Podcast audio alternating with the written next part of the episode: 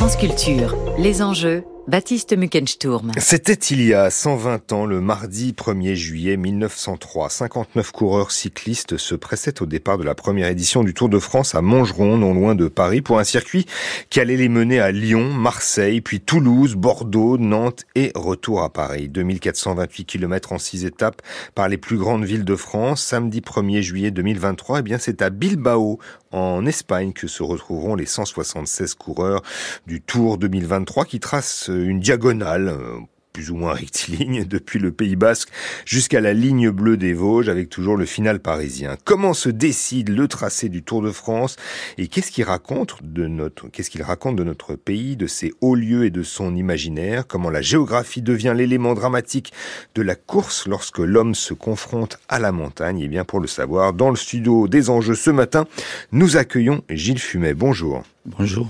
Vous êtes, euh, merci d'être avec nous dans le studio, euh, c'est un plaisir. Vous êtes géographe, professeur à la Sorbonne, mordu de cyclisme. Gilles Fumet, un départ en, en Espagne, à Bilbao, au Pays Basque, puis euh, très vite les épreuves pyrénéennes. C'est un départ sur les chapeaux de roue en fait. C'est un, c'est un départ évidemment qui, qui a une vision politique quand même européenne dans la mesure où ce Tour de France part depuis un, euh, à la province basque. Et, et surtout donc euh, comme ne dit pas son nom euh, ce n'est plus un tour. C'est une cette année c'est une diagonale avec évidemment des des écarts, mais on, on, a en fait une géographie très très mouvante qui qui, qui s'apparente un peu aux, aux, questions que l'on se pose selon les les époques. Et, et puis évidemment, comme on peut pas aller partout en France pendant trois semaines, et que les Bretons aimeraient avoir le tour et les Picards aussi. Eh bien, on, on, va y venir. Juste pour, pour commencer, Gilles Fumet, pardon de vous interrompre. Pourquoi, pourquoi ce choix de, de partir de l'étranger? Alors, c'est souvent, je pense, en hommage à, l'impact international de cette course euh, qui a dépassé au fond ce qui euh, l'avait conçu, euh, dans la mesure où effectivement euh, très tôt, on s'est vu confronté aux, problèmes politiques, aux problèmes internationaux, notamment. Euh, vous avez évoqué 1903, mais euh, 11 euh, ans plus tard, on déclare la guerre aux Allemands, et donc on doit faire un, un autre tracé. Et, très vite, au fond, on se rend compte que la géopolitique se, se mêle au sport, et donc plusieurs fois durant cette histoire, ces 120 ans, euh, on, on, essaie de, de, de, profiter de cette course pour réconcilier les, les peuples les uns avec les autres.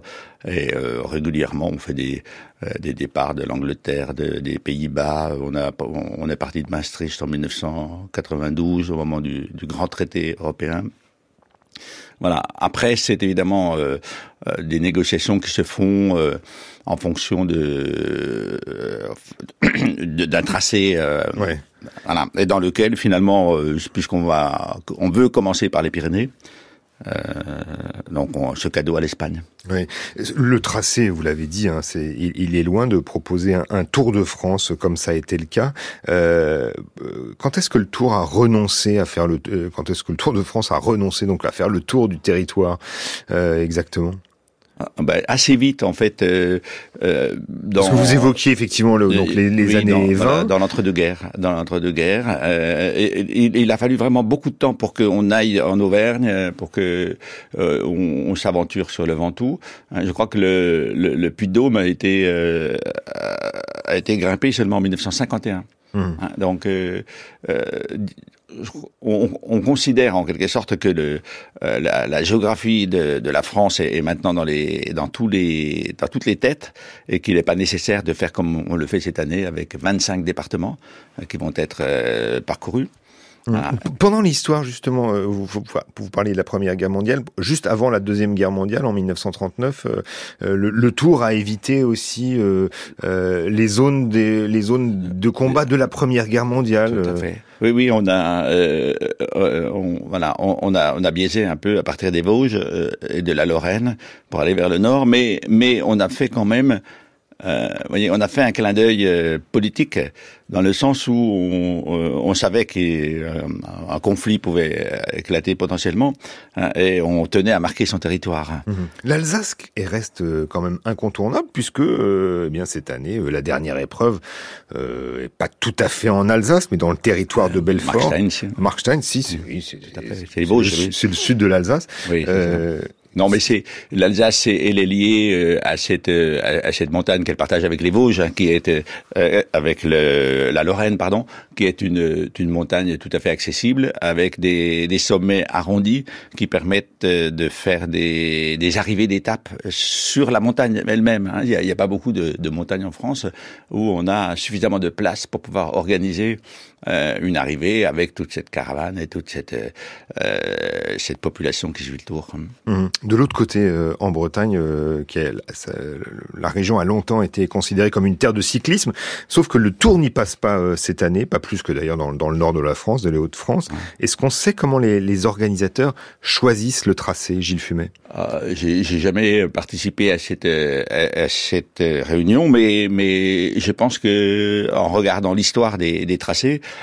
euh, ben on, on, voilà, on alterne les régions. Hein. Je crois que la Bretagne a, a, été euh, parcourue par le Tour en 2018, en 2015, euh, mais, en mais 2013. D'un point de vue sportif, c'est un, un, dosage euh, assez subtil entre euh, le plat, les montagnes, et aussi le faire en sorte que ça soit que les, les, les, étapes les plus spectaculaires soient programmées en fin de semaine pour les week-ends, c'est ça? Oui, il y a alors il y a plusieurs choses. Il y a, il y a le fait que bon, assez, par exemple cette année, assez vite les Pyrénées vont vont permettre de, de se débarrasser, on va dire, d'un certain nombre de, de, coureurs qui sont pas à la hauteur. Ensuite, il y a un moment de repos. On, on repart sur le Puy-de-Dôme où là il y a une deuxième compétition, etc., qui va qui va trier les gens. Et puis ensuite euh, dans les Alpes, là on aura vraiment la bataille. C'est ça, oui. Les, les, montagnes sont omniprésentes euh, dans ce parcours euh, oui. 2023. Puy-de-Dôme, les Alpes, le Mont Blanc. Euh, oui, parce que c'est très spectaculaire, c'est très oui. télégénique, c'est ça. Du, moi, en tant que chercheur, vraiment du point de vue géographique, ce qui m'intéresse, c'est effectivement de comprendre euh, pourquoi euh, le vélo est associé à l'effort et, et, pourquoi la montagne, mais euh, est, est, est, le lieu en quelque sorte où, on, on, où l'être humain, euh, en quelque sorte, se, se mesure à la nature. Voilà, c'est vraiment ça qui est euh, à l'origine de, de, de ce sport, exactement comme pour le ski, exactement comme pour le euh, l'escalade, vous voyez, où euh, les, les hommes et les femmes, voilà, prennent à bras le corps. Enfin, les femmes pas tellement malheureusement autour de France, mais mais euh, les humains prennent à bras le corps cette nature et se confrontent à elle.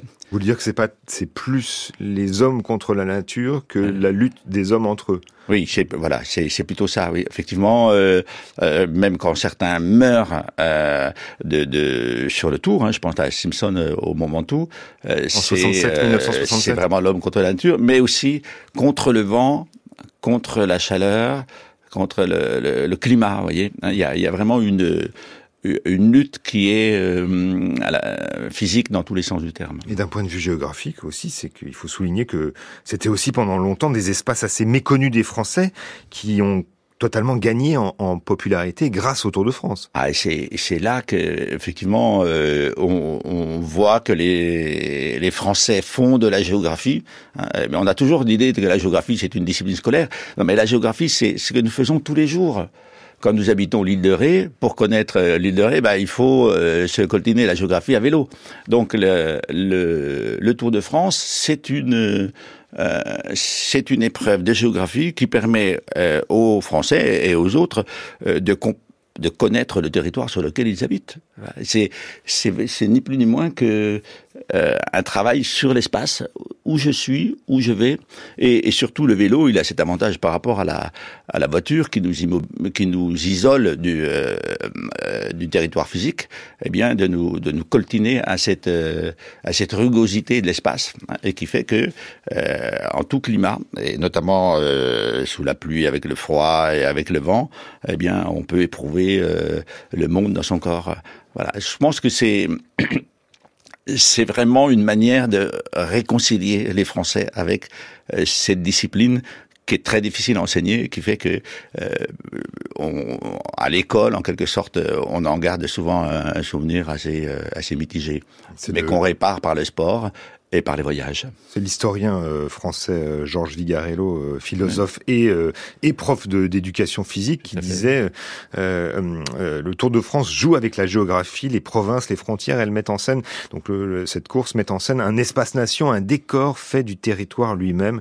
Euh, c'est une leçon de géographie qui dure trois semaines chaque année, au moment où nous sommes euh, très disponibles, puisque la plupart d'entre nous sont en vacances, et où on nous présente le territoire euh, de manière très affable et très très attrayante, hein, puisque effectivement, comme vous dites, une grande part des des gens qui suivent le Tour de France sur les écrans visitent ces lieux hein, et partent à la, à la découverte du pays sur les traces des coureurs. Mhm. On a parlé de la montagne. Les étapes de plaine sont finalement en fait des étapes de repos. Aujourd'hui, d'une certaine façon, euh, toute chose, euh, enfin, sachant que parfois la canicule rend les choses un peu, enfin, la, course compliquée, les étapes compliquées.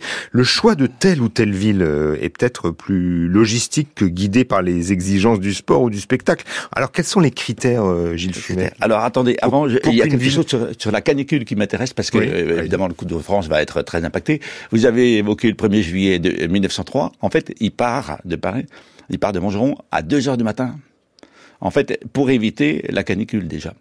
Donc, vous voyez, on peut imaginer que dans quelques années, le Tour de France puisse partir la nuit. Et les spectateurs les, le voyaient, sortaient de chez eux pour regarder le Tour Et alors, effectivement, il y avait des haies de gens qui, qui suivaient ça euh, en pleine nuit pour euh, applaudir et encourager les, coureurs.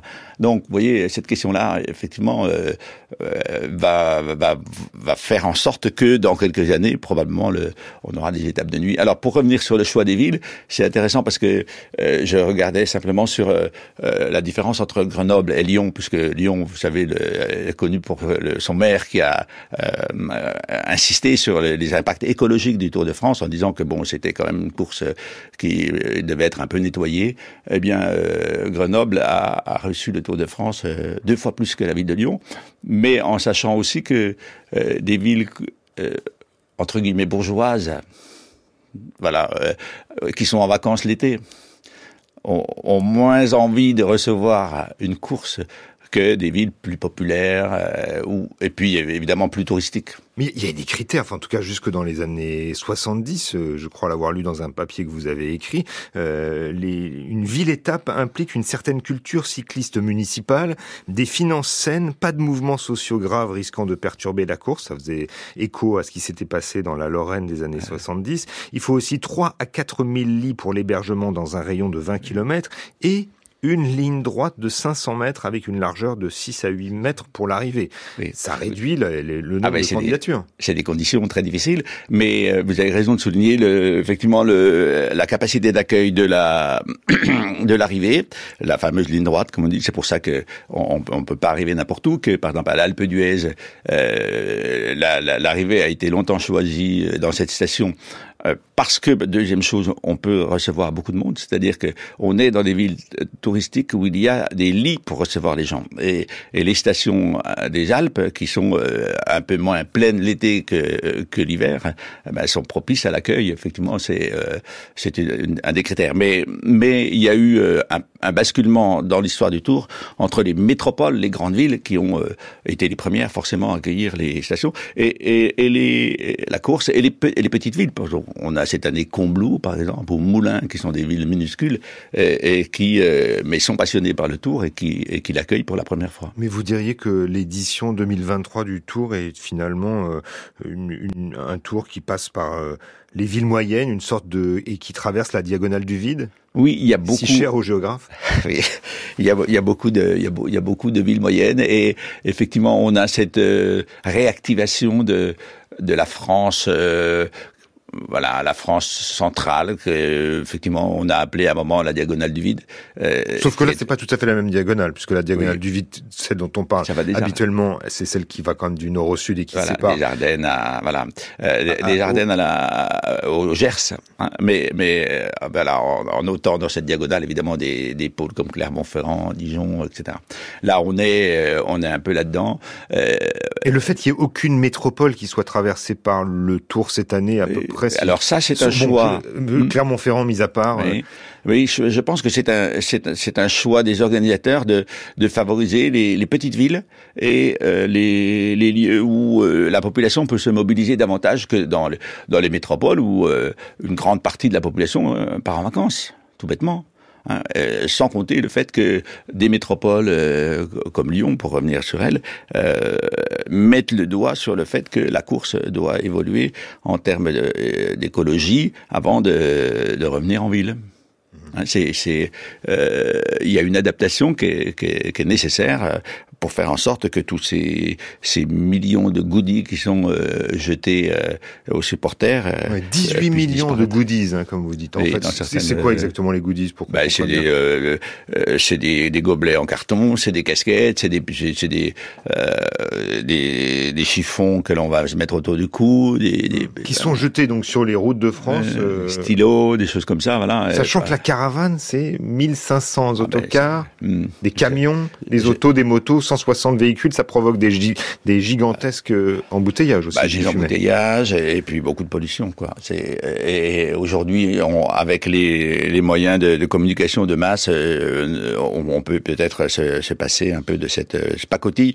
D'autant que la plupart de ce qui est offert aux supporters le long des routes vient de Chine. Donc on est dans quelque chose qui est complètement aberrant sur le plan écologique sur le plan environnemental. environnemental. En tout cas, merci de nous avoir euh, parlé du, du, vélo et nous rappeler que finalement faire du vélo, c'est c'est prendre la géographie à bras le corps, comme vous l'avez écrit Gilles Fumet. Merci d'avoir été dans les dans les enjeux territoriaux pour nous parler donc de ce Tour de France qui commence après-demain. Je rappelle que vous êtes géographe, professeur à la Sorbonne et mordu de cyclisme.